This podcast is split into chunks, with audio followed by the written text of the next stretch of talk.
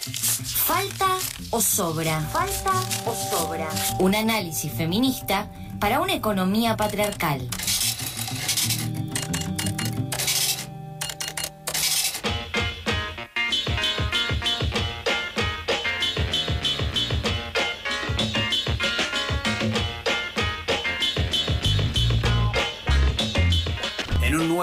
Falta o Sobra aquí en Eso que Falta. Vamos a hablar con nuestra eh, economista de confianza, Corina Rodríguez Enríquez, para que nos explique algo que nos tiene realmente patidifuses, que es eh, el tema de los...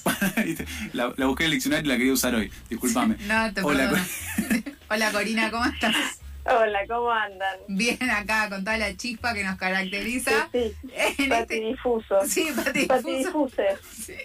Qué terrible. En este caso, para preguntarte, en realidad queremos eh, saber un montón de cosas. Esto es otro programa, queremos saber. Pero sobre los Pandora Papers.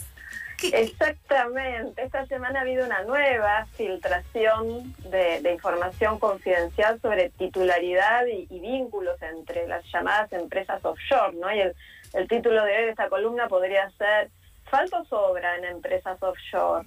Mm, creo que eh, sobra. sobra, ¿no? Sí. Eh, sí, tenemos la misma hipótesis. Eh, bueno, obviamente no, no tengo capacidad para explicar el funcionamiento macabro de, toda esta ingeniería financiera, contable de las empresas offshore, que básicamente son empresas constituidas fuera de jurisdicción, ¿no? Esa es la idea de offshore. Eh, y la mayoría son empresas constituidas en, jurisdicciones opacas, o, en realidad son eh, constitución de encadenamientos de empresas, muchas de las cuales terminan estando en lo que se llama jurisdicciones opacas, opacas porque eh, no permiten acceder a información sobre esas empresas, sobre quiénes son sus propietarios, pero también son jurisdicciones opacas en términos fiscales, son lo que se llaman guaridas fiscales, hmm. porque, porque son jurisdicciones que brindan eh, beneficios fiscales y especialmente beneficios tributarios. Lo, lo que sucedió la semana pasada fue una nueva filtración eh, de mucha información eh, eh, consolidada, sistematizada por el Consorcio Internacional de Periodistas de Investigación, y SIG es la sigla de esta organización en inglés, que se dio a llamar Pandora Papers por esta idea de que se abre una caja, una verdadera caja de Pandora. En, en la investigación que se está publicando ahora participaron más de 600 periodistas eh, de 117 países y en el caso de Argentina hubo periodistas que participan de, este, de esta investigación colectiva de tres medios, el diario AR, que es un medio digital, del diario La Nación y de Infobae. No nos llamaron, Corina, para eso. Eh, sí, no sé si es bueno o malo, porque debe ser un trabajo mirar 12 millones de documentos, que fue lo que obtuvo la, la ISIC de una fuente anónima y espero que bien protegida. Eh, que, fue provista por 14 proveedores de servicios offshore, porque existen estudios jurídicos y contables en el mundo y en algunos lugares del mundo en particular que ofrecen estos servicios a las personas y sobre todo a las empresas, servicios que consisten en armar contabilidades y en armar estructuras empresariales que tienen muchos componentes que son ficticios, con el fin principal de ocultar dinero mal habido o de evadir cargas tributarias, digamos, las, las, abrir una, crear una empresa offshore o tener una cuenta bancaria en una de estas jurisdicciones opacas no es en sí mismo un delito. Y esa es la, la respuesta que habitualmente eh, recibimos, ¿no? Cuando empiezan a aparecer nombres de gente conocida, ya sea del ámbito político, del ámbito empresarial, del ámbito deportivo, del ámbito del espectáculo, la respuesta habitual es bueno, esto no es un delito, la abrí porque pensaba hacer un negocio, pero después ese negocio no se hizo, y queda ahí, ahí la cosa, ¿no? Hmm. Estas empresas habitualmente se usan con, dos fines básicos. Uno es ocultar dinero de actividades ilícitas, de actividades ilegales, de actividades como el, el tráfico de armas, el narcotráfico, la trata de personas, la corrupción, la evasión fiscal, que es una actividad ilícita. Sí. Pero también eh, estas empresas y estos entramados de empresas se crean para facilitar la llamada ilusión tributaria. Cuando pensamos en los impuestos hay, hay dos cosas que suceden. Una es la evasión, que es directamente no pagar un impuesto que tengo que pagar, pero otra es la ilusión. La ilusión es, es un mecanismo eh, legal, o sea, son mecanismos que las propias normas tributarias habilitan para que las empresas y las personas tributen menos de lo que debieran tributar o directamente no tributen. Y estos entramados, en la literatura sobre el tema se habla de estas mamuscas empresarias, ¿no? Empresariales, porque hay una empresa adentro de otra, dentro de otra, dentro de otra. Eh, estos entramados eh, empresariales con empresas, muchas de ellas que, no existen, que no son más que un nombre o, un registro eh, jurídico, eh, se arma con el fin este de utilizar todas las posibilidades que los distintos países otorgan para dejar de pagar impuestos. Y, estas mamustas lo que tienen son beneficiarios finales, o sea, hay alguien detrás de todo este entramado de empresas que es quien se está beneficiando de ocultar dinero mal habido o de ocultar ingresos por el cual no quieren tributar. Grandes, grandes herencias o grandes ganancias que las van disfrazando en estas mamuscas empresariales en las que simulan operaciones entre empresas. Entonces disfrazan, por ejemplo, una herencia como si fuese un préstamo entre empresas o hacen simular operaciones de empresas como si estuviesen vinculadas para comprar allí donde los impuestos eh, a, las a las compras son más baratos y vender allí donde los impuestos a las ventas son más baratos. Esa es la lógica detrás de estos entramados empresariales que develan esas investigaciones que son investigaciones enormes, que llevan muchísimo tiempo eh, y, que, y que son en algún sentido también frustrantes, porque uno se mete a mirar un entramado y puede llegar efectivamente a ese beneficiario final o a veces puede no llegar a, eso. Corina, una, una consulta, te, te, interrumpo un, segundito. Estos entramados empresariales que vos estás hablando, o sea, no son delitos, o sea, no, no están, eh, digamos, haciendo ningún delito, no se los puede acusar de nada. Eh, eh, exactamente, o sea, la construcción en sí de, la, la, creación y registración de empresas offshore no es un delito. Okay. La construcción de estas ingenierías eh, empresariales, jurídico, contables, financieras no son delitos y justamente el servicio que ofrecen estos estudios jurídicos y, contables y financieros es, es, es armarse esa estructura legal que tienen millones de, complejidades y sofisticaciones y por eso quienes usan estos entramados en general son sobre todo empresas, pero también personas eh, que tienen los, suficientes recursos como para pagar estos servicios costosos. Imagínate lo que debe ser, lo que te, eh, te salvas de pagar en claro, que, para que te pagar. más que pagarle a estos estudios internacionales que se dedican a esto y, y que son, eh, estos estudios también son legales, tienen sus oficinas, tienen sus, sus nombres, sus eh, eh, quienes las dirigen, quienes las conducen, son personas conocidas. Quiero decir, no están ocultos detrás de un árbol, ¿no? no es el arbolito de la calle Florida. No, claro, pero desde la ingenuidad me parece increíble, o sea, me parece increíble que, que suceda y que no sean considerados, por lo menos que no estén regulados, no sé si un delito, pero no, no puedo creer, o sea, no puedo creerlo.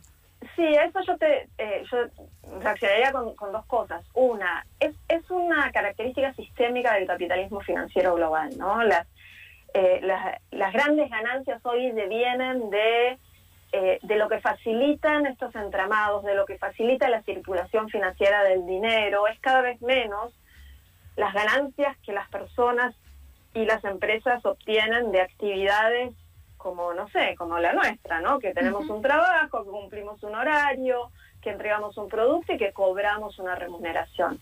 Bueno, hoy las grandes circulaciones de, de dinero devienen de, de, toda esta eh, ingeniería financiera, esta idea del dinero haciendo dinero, ¿no? que, es una característica del, del capitalismo financiero global. Eh, eso por un lado. Por otro lado, quienes están involucrados en, estas, en estos entramados eh, son muchas veces los propios agentes que debieron regularlos, ¿no? porque en estas listas, parte de quienes aparecen, si bien no son la mayoría, eh, un 5% del dinero oculto en estas guaridas es dinero de líderes políticos. Claro. Eh, con lo cual, quienes debieran regular... no, no, no hay chance. exactamente, son los propios beneficiarios, pero además, aun cuando no sean ellos mismos quienes poseen estos recursos, las empresas que ocultan ganancias con estos entramados son esos poderes fácticos capaces de poner y sacar gobiernos, capaces de imponer políticas eh, y, de, imponer regulaciones. Entonces, básicamente esto es sobre todo una cuestión de, poder. Igual hay países que van haciendo algunos progresos, mismo aquí en Argentina. Argentina, en, este, en esta última filtración, en esta que se viene llamando Pandora Papers, eh, es, el es el país que aparece en tercer lugar en cantidad de beneficiarios finales. O sea, Argentina no es claramente la tercera economía del mundo, pero es el tercer país en este ranking de beneficiarios finales de, de, estas mamuscas eh, empresariales. Son 2.521 personas que se, se, identifican como beneficiarios finales de, de, estos entramados. Em, y en el caso de Argentina, el dinero que se oculta a través de estos mecanismos, eh, según eh, una investigación hecha en el 2020, o sea, no específicamente de esta filtración, pero de estos mecanismos en términos más amplios, una eh, investigación que hizo la Alianza Global para la Justicia Fiscal, estimó que en Argentina lo que Argentina pierde de percibir por todas estas maniobras ocultadas en, estas, en estos entramados offshore son 2.684 millones de dólares, que es más o menos 3% del presupuesto actual en gasto social, que es más o menos, es que es un poco más del 30% de, del gasto en salud en Argentina, como para tener una idea de magnitud de qué estamos hablando, ¿no? Cuando, cuando hablamos de, esto. Y esto es por un año, ¿no? O sea, eso multiplicado por los años que, que se llevan eh, llevando adelante esas eh, maniobras es, un montón. ¿Y, y por, qué, por qué decimos desde las miradas feministas que este también es un tema feminista, es un tema que debiera preocuparnos y que de hecho nos preocupa a las feministas y que tendría que ser parte, y, ya lo es en algún sentido, de la agenda feminista. Hace unos años escribimos un artículo con unas colegas, Nicole Videgain y Verónica Grondona. Eh, Verónica particularmente es muy experta en, este tema. Eh, y, señalamos eh, básicamente cuatro elementos que, nos parece que explican por qué eso debiera ser también una preocupación o es también una preocupación desde una mirada feminista. El, primero es que es, que es un poco lo que decía antes, ¿no? un rasgo sistémico de este sistema que lleva a una cultura de privilegios, a la concentración de la riqueza y de los ingresos y a su contrapartida que es la pobreza y la miseria, las condiciones miserables en las que viven millones de, personas y, entre las que las mujeres eh, solemos estar sobre representadas. En, segundo lugar, porque todos estos entramados lo que hacen es quitarle recursos a los presupuestos públicos, porque básicamente si sacamos lo que son las actividades ilegales y nos concentramos en lo que son los recursos que se esconden allí para eludir impuestos, bueno, básicamente lo que sucede es que se está dejando de financiar a los gobiernos, a los estados y a las políticas públicas. Entonces, esto debería preocuparnos porque hay menos recursos para implementar políticas que podrían eh, mejorar la vida de las mujeres, que podrían reducir las brechas de desigualdad. Y, una eh, eh, cuestión complementaria de esta que acabo de decir es, es que como los estados no pueden recaudar por todos estos flujos tienen que recurrir a impuestos regresivos como forma de eh, solventar sus estructuras tributarias. Que el IVA, por ejemplo, en Argentina. Eso sería un impuesto regresivo. Ah, exacto, los impuestos regresivos son los impuestos que en términos relativos pesan más para quienes menos ingresos o menos riqueza tienen. El IVA es el ejemplo eh, por autonomacia de esto. ¿Por qué? Porque el, si yo compro una botella de agua mineral que sale 100 pesos por decir algo, pago 21 pesos de IVA. Una persona que tiene un, ingreso de subsistencia paga lo mismo que yo que tengo un salario con ISET y ambos pagamos lo mismo que cualquiera de estos eh, personajes que tienen sus, su dinero en las guaridas fiscales. Los tres pagamos lo mismo de impuestos por el consumo del mismo bien y ese valor respecto de nuestros propios ingresos es muy diferente. Sí, La regresividad está dada en que esos 21 pesos a la persona pobre le pesa mucho más que a mí y a mí me pesa más que a los, los grandes evasores de, de impuestos. Entonces, cuando los evasores no pagan, cuando usan todas estas estrategias para eludir impuestos, lo que termina pasando es que los estados tienen que seguir sosteniendo sus estructuras tributarias en impuestos como el IVA. Y entonces, en definitiva, las personas y, los hogares con menos recursos son las que terminan en términos relativos pagando, un peso mayor eh, de impuestos para solventar las políticas públicas. Y finalmente, el último punto que, que señalamos en aquel estudio y que está toda esta situación de los Pandora Papers me recordó, es que los circuitos por, por donde circulan estos flujos financieros, que no son necesariamente ilegales, son los mismos por los que circulan los flujos financieros que sí son ilegales. Es decir, estos estudios que, ayudan a esconder el dinero de las grandes fortunas, el dinero eh, que las multinacionales eh, logran eludir a través de mecanismos como los precios de transferencia y demás, esos circuitos financieros son los mismos que usan los tratantes de personas, los narcotraficantes, quienes trafican armas, eh, con lo cual es una ruta de dinero compartida. Y por eso hablamos en términos generales de los flujos financieros ilícitos. Cuando hablamos de flujos financieros ilícitos, hablamos del conjunto de esto, es decir, de flujos financieros que, vienen, que provienen de actividades ilícitas y de otras que provienen de actividades ilícitas, pero que eh, llevan adelante conductas eh, ilegítimas. Claro. Eh, entonces, desde una mirada feminista los englobamos en esta idea de flujos financieros ilícitos y decimos si seguimos la ruta de este dinero, podemos dar con, quienes desfinancian a los estados por, por hacer actividades lícitas con conductas ilegítimas, pero también podemos dar con quienes realizan actividades ilegales que son violatorias de derechos básicos de las personas y de derechos básicos de las mujeres. Allí, por, por los mismos canales, circula el dinero que proviene de explotación de la trata para explotación sexual, por ejemplo, de la cual las mujeres somos especialmente víctimas. Simplemente cierro invitando a que lean algunas de, de, las cosas que gente muy experta escribe sobre esto. Hay una economista eh, argentina que se llama Magdalena Rúa, eh, una economista joven que es muy especialista en estos temas, que ha escrito largamente, si la googlean van a poder encontrar mucho y van a poder encontrar en sus trabajos también propuestas de qué mecanismos podrían implementarse para empezar a desarmar estos nudos. Y yo decía, cuando vos decías, eh, me, llama la atención, me sorprende que esto no se pueda regular, bueno, Argentina viene haciendo unos mínimos progresos.